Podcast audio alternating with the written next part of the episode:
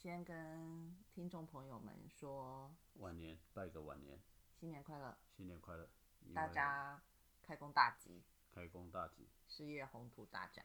对，好这个新的一年的第一次上架，呃，应该算第二次，因为第一次是大年初一。大年初一嘛，那通常我们都是周五上架的，所以等到上架的时候，应该是初八的晚上。算起来是开工后第一天了，第一次上架，对，开工后第一次上架。好，那我们今天的主题是所以因为跟过年有关嘛，而且是开工后嘛，所以我们要谈谈最近也有一个消息，我们就谈年终奖金。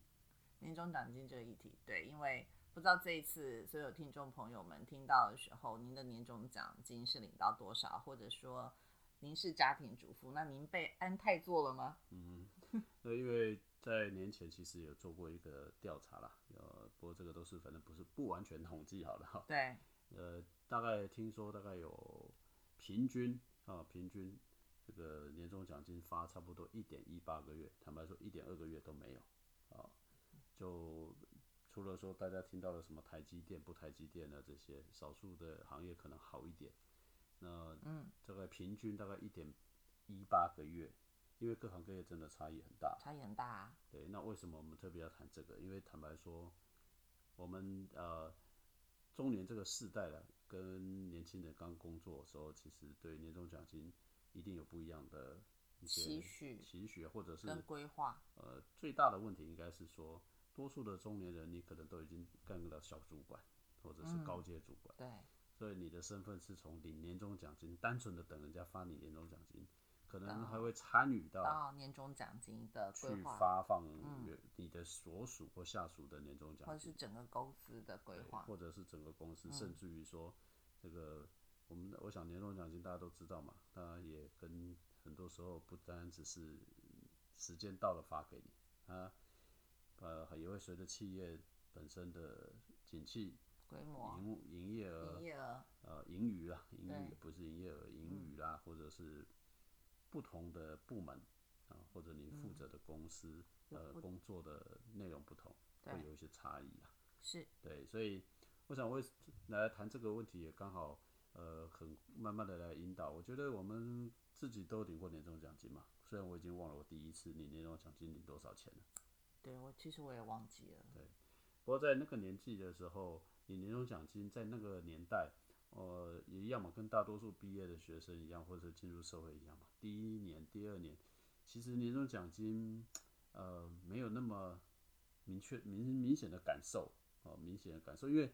因为年资不长嘛。说实话，再怎么样，你领也不一定会领的很多啦。那时候应该是不是年资不长？你那个当然啦，年如果你是当年度才进去，一定是他们如果有发年终奖金，应该依照比例分吧。我的意思说，如果相对有各家都不同，但是企业规模的话，就会依照比例分嘛。嗯，大概大这个规模大小确实是一样。那刚刚讲到重点就是说，年资确实会按照比例啦。对啊，你当年没有满一年的话嘛，是，然后呢，这里面还有一个，我觉得这个拿出来可以讨论的是说，呃，刚好给大家做一个参考，跟产业别有很大的差别，有非常大，非常大。非常大我。想，因为我的我们包括以我们自己来讲话，我自己来讲，我第一刚开始的时候其实是在证券业，所以在那个年代的时候，非常蓬勃，蓬勃，甚至于说你们大概很多大概都会听到说，一年可以有呃一年可以领到二十几个月的年终奖金。对不过坦白说，诶、你也没领到过，当然不可能领到，为什么？那二十几个月那个都是以底薪计算，营业员的底薪啊非常低哈、大家不要以为因为他的非常清清楚，他从入职开始就是拿奖金，所以那个年他的所谓的底薪都非常低。反正他就是 sales 就对了。那就是你就像刚刚讲的，他就是属于 sales，就是说他是一个非常明确的业绩导向的。对，平常就是领奖金，对，不管是业绩奖金的营业员啊、房仲业者啦，好、或者是说公司里面的营业员啊、业务员这一类的，他基本上年终奖金，他的期待反而都没有真正说每一次自己去卖的创造出来奖金来的吸引，所以年终奖金，呃，不见得他们真正很期待了，啊，大概都会是在实际上，所以换言之，在一个企业里面来讲话呢，年终奖金本身它本来就不是一个非常固定的。对啊。那再来就是产业差异其实是蛮大的。嗯，我第一个我第一份工作是在航空业，那其实整体下来月薪算比一般的当时的年轻人应该是来得高嘛，因为就是就是所谓的空姐，平均月薪一定是高于现一般的上班族或是刚毕业的新鲜人。但是我记得那时候的年终奖金，因为我们那算在那个年代算是一个新开的航空公司，所以其实他的年终奖金也就因您所说的一样，我们全部都是领底薪，大概领到似乎印象没记错的话，好像大概就是一点五个月一个月左右。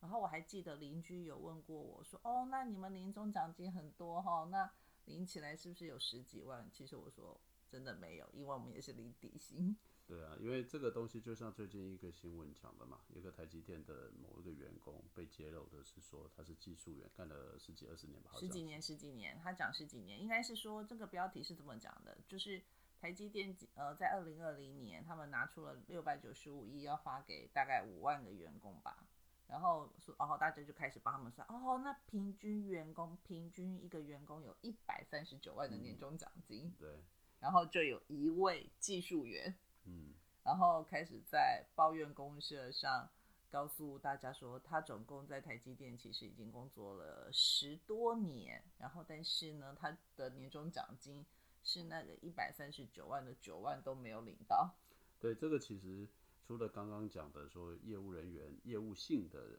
工作以这个领奖金为主之外，确实，呃，别忘记一件事情，组织永远是一个金字塔。对，没错。然后呢？组织之间还有各种不同的部门，没错。所以呢，有些部门是属于业绩导向的，嗯或者是以后勤导向的。对，坦白说，这个在年终奖金的这个发放来讲，还是会有天差地远啊。这个真的是天差地远。那高阶主管一个人的年薪，相对当然啊，平均也就会高于很多人。他们。所以平均数有有常常会误导大家，对对对，一个人的平均数，一个人很大，然后底下很少很低，然后一拉一下看起来很漂亮，事实上来讲，下面的人是很辛苦的，啊，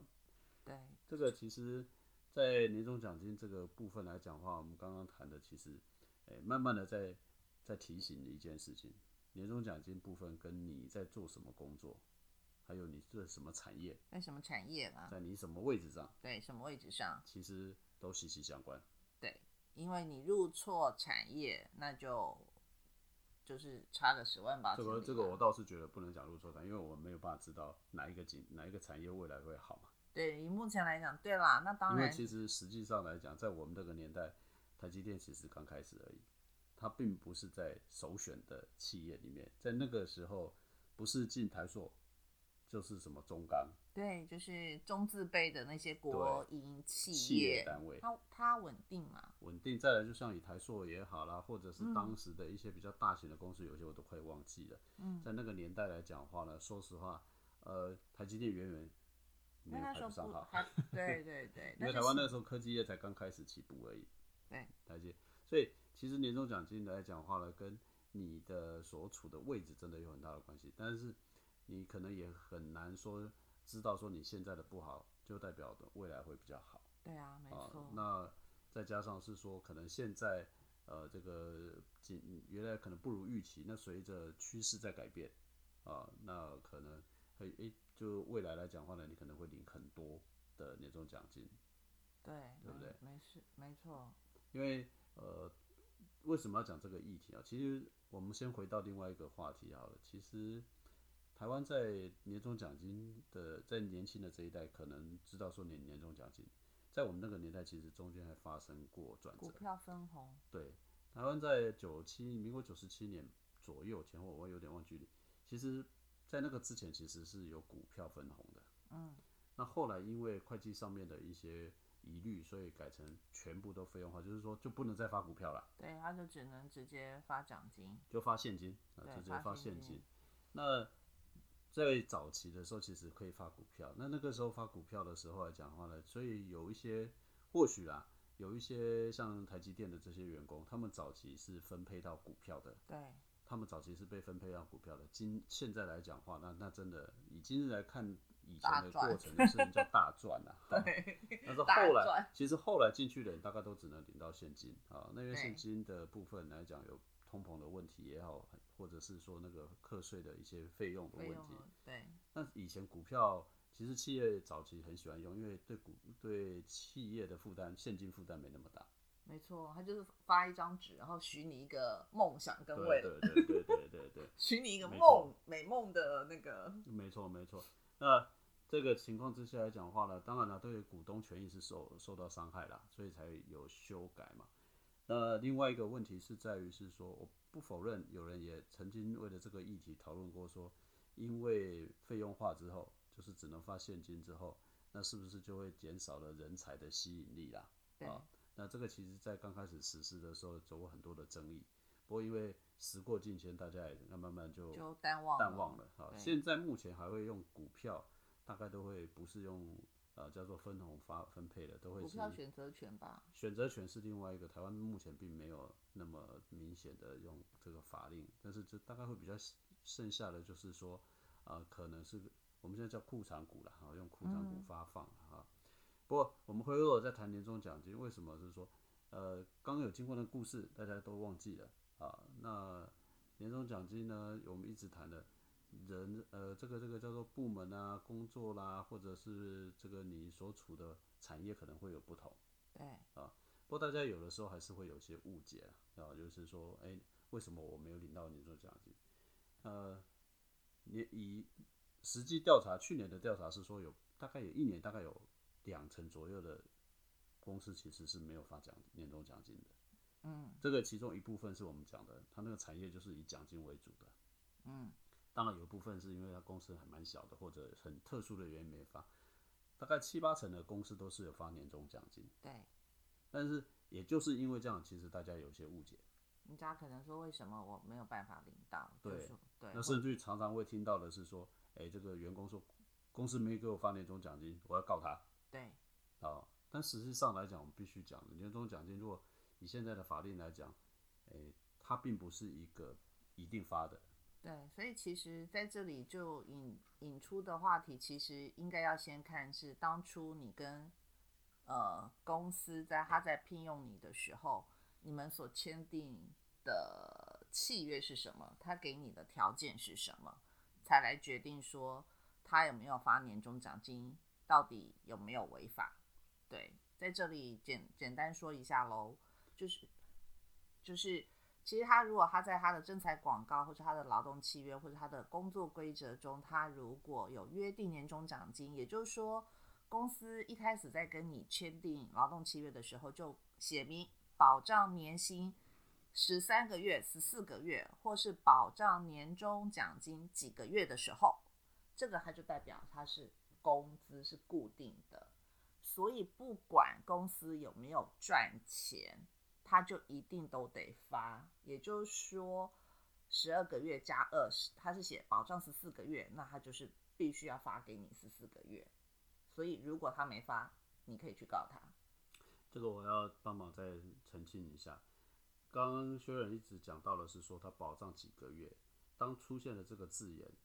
那个就不叫年终奖金了，那叫工资。那个叫做工资。所以保障几个月这件事情，它不是工，它不是年终奖金。但是呢，他刚刚有提到一个是说，那我们会发放年终奖金。好，在发发放年终奖，这又有一个学问。什么叫学问？发放年终奖金，说实话，他发你一百块钱也是年终奖金，他发你一万块钱也是年终奖金。也就是说，如果他真的有人把，虽然我认为现在很少公司会有这样写，就算会这样子写，他一定都有淡书。公司会视盈余状况或绩效或个人表现，发放年终奖金。嗯，好，所以各位啊，这个要非常清楚的知道是说，这个年终奖金是是一个承诺，但是绝对不是承诺一个定数，跟刚刚前面讲那个保障多少钱那个是不一样的。所以在这种情况之下，其实看起来好像替公司预留了一些后路后路啦，但也必须不也也必须承认是说，企业经营本身它就有一个风险。那企业本身是由股东组组成，所以即便他真的讲说要发给你，法令上面还是有有一些规定，是说要先去做了股东分配以后，他才会有盈余，他才会拿来做员工对分配的。这这一点就是刚刚讲了嘛，如果他在原本跟你签订的一些契约的时候，并没有写到，因为他如果写的是说。当要是当年度有没有赚钱，有没有盈余，而且这个赚钱跟盈余，就像刚刚小推讲的，他必须要先去做好盈亏，然后股东的权益分配完毕后的盈余，嗯，那才能再发给员工。对，早期公司，呃，呃这个这个很多的企业部分来讲话呢，是会有一些比较好的，或者是比较早期的，应该讲比较新的。我以我的理经验已经没有了。很早以前的公司都会去明定说，好，假设公司不管怎么样都会提拨多少的盈余，好，可能是一趴，或可能是两趴，拿出来做员工的分配。不过现在目前来讲，我想大概只有少数大的公司可能会做到，其他的大概已经越来越少会做这种事情了。好，那这个就是让大家了解说，我们在这个工作的过程当中，如果不管你是现在是什么年纪的那年代，年终奖金它。绝对不是一个定额或者是一个承诺啊，对，必须要告诉大家。对，那像我在呃航空业结束之后，换到了电信产业，然后结果电信产业那时候也非常的蓬勃发展，所以它就就出现了我刚刚讲的，它是保障是四个月。所以这个就变成是月薪了嘛，因为它就不像就不像年终奖金，它不是年终奖金，对，它就是保障十四个月。而且现在保障年薪的这个这个事情啊，已已经算是包括科技业了，因为各行各业很多，我我想上市贵公司多数不能讲全部了哈，上市贵公司多少都已经有这个保障了，就是十三、十四甚至十五啊，还有十六的，嗯，那这个东西。其实都是代表了一个东西，人才吸引人才的留用，这是一个前提啦。对。再来换一个角度来讲，其实也有利于企业在呃年初的预算规划，就是说我今年一定要用掉多少多少钱？对。那不然年终奖金既然说实话没有一个定数，那有时候反而就不知道该准备多少嘛，或提拨多少嘛。所以呃，整个行业在改变。那我们为什么今天谈这个？除了刚刚讲的这个情况之外，还有一个我们可能未来，我觉得未来要有一些变化。有一些变化是什么？因为我们我其实我们我观察到几个现象。嗯。现在的公司很多都是用派遣员工很多。啊，所以是实际上你的会发现一个事情是说，包括连台积电里面都有派遣员工，呃，就外包员工好了。啊，大大公司、小公司都有。对。你不是你如果没有不是台积电的，或是不是那个公司的，其实他们赚多少钱跟你关系都没有，你还是属于派遣员工，对啊，就是第三方嘛，第三方的，对，所以这种情况之下来讲，就会在一个企业或组织里面就开始出现了一些状况，就是呃，同工不同不同酬，可是你又无可奈何，为什么？因为你是属于不同雇主，对，不同雇主啊，对，所以这个年终奖金到最后结果。就会你想想看，说你在台积电，呃，或者是说在呃比较大的企业里面，哎，他们很很好，你非常不好嘛，好，就会会有一一一些落差啦。对，其实有时候，呃，我会我我也这样看到，就是会变成在那个在那个场域工作不同酬的那个第三方的员工，其实如果他的表现优异之后，反而会被会被原本的那个企业的人事单位可能就会又调走了。嗯，但但是这个东西为什么我要特别提这个事情是，大家都知道疫情的关系的影响，我们发现这种所谓的这种呃未来的企业核心的所谓的员工比例其实会越来越少。嗯，就是说大家都一直在告诉企业哈，很多很多顾问公司在告诉企业，或者你这财务规划都要告诉。或者这个策略专家都告诉企业，哎，你只要专注你的核心事业呀，对不对？你把你的核心事业弄好就好了啊，其他非核心的外包出去啊。嗯。啊，那这种情况之下来讲的话呢，就无疑的，未来的年终奖金的发放的对象或方式，其实我想一定会有产生蛮蛮多根本的影响。我我调整调整，我要讲的意思就是说，有可能是在。同样做一份工作或一个工作情境里面来讲话呢，那个主导的厂商赚大钱，可是资源的一些人力或者是公司其实都还是赚薄利，薄利很薄的，都薄利，薄利。所以这个其实是隐含未来可能会发生的一个状况啦。当然今天还没有发现，但是事实上事情在发生。还有一个蛮好玩的情况就是说，我们刚刚有提到嘛，嗯，年终奖金跟产业有关，对，跟部门绩效有关，甚至于跟个人表现有关。对对。大家最近有没有发现说，这个疫情的关系，有很多所谓的远距工作？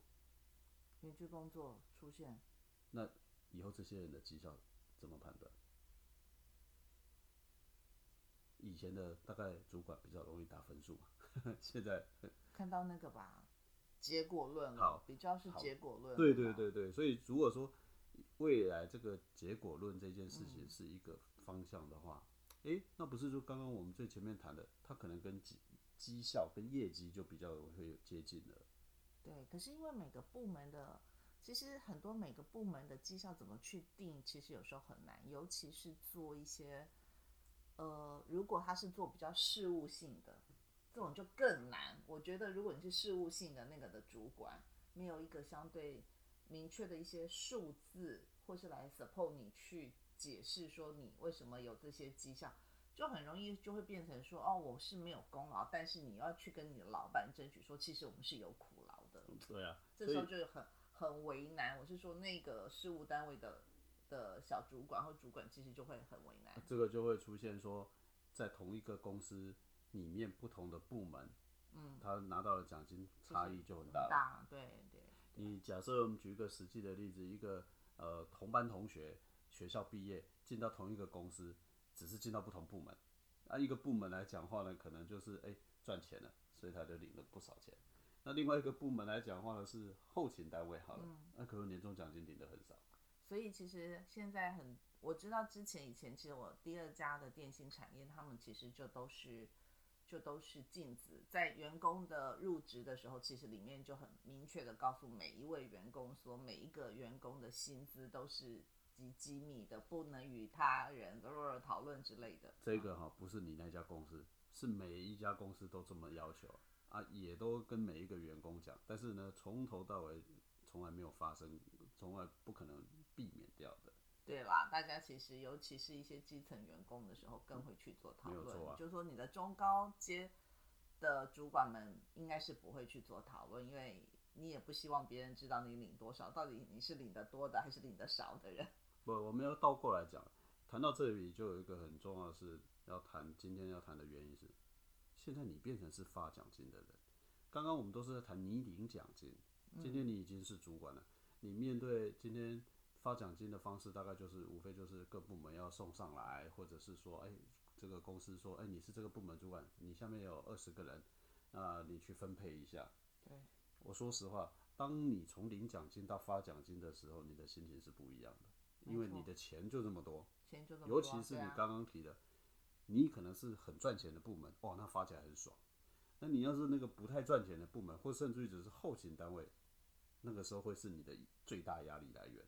对，因为因为你的资源就这么少，然后你又要去做分配的时候，嗯，其实这跟那个什么时候其实也很类似，就是在调每年，就是说如果公司愿意要在调薪的时候，是一样的结果吗？差不多，那你要想想看啊。那今天我们就好，你也当过主管，那请问一下你怎么发奖金？你怎么看年终奖金的？大家第一个都会想说啊，让员工好过年，或者是说不要太难过年，好吧？你现在最难的时候，你曾经发生过最难分配吗的时候吗？怎么办？最难分配哦，实实实际上来讲，那时候是，嗯，我在我身上没有遇到那么难分配啦，因为。员工的员工员工的绩效是很蛮容易被评鉴出来的，所以也依照他的职务跟职位所在，然后依照他们的绩效表现去做分配。但是这个状况其实就也会面临到，就是我一直在讲的，其实就是像调薪嘛，你年终奖金只是领那么一次，可是调薪，我觉得调薪的时候，它就是影响他他未来的一年。呃，或许你你当这个主管，你没有碰过最艰难的这种方式，对。但是我想很多高中阶或高阶主管多少都会到这个时候，不是在发多的时候都不是问题，发多当然通常都是在公司里面景气不好，或者是我想今年初呃应该讲今年的发年终奖金应该能发年终，奖金就真的应该很感感激了。对，对所以今年的当主管的其实有时候或者老板应该很辛苦，就是要发，可是又发不了太多，对这个应该是最痛苦的。对呃，因为为什么嘛？因为第一个，呃，你呃今年还好一点的是因为是说大家都不好，他还比较好一点。他还比较好解释啦。对那如果说发现是说别人都很好，可是我们不好的时候，你要面对的不是刚刚讲调薪的问题，调薪的问题调可能是很长一段时间或一段时间调，或甚至我可以针对你一个人去调。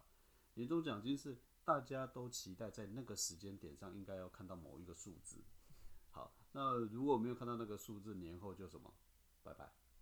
对，所以我说我们的，我说我之前服务的那一家电信产业的那家公司，他就很聪明的，他就把真的是奖金，就是随着去年一整年的业绩盈余下，他再来做分配的这一个动作，他就留在三四月。那个那个那个是一种奖金哦，但是大多数人还是期待在年前嘛。对，可是我的意思就是跟你讲嘛，那我们那个产业，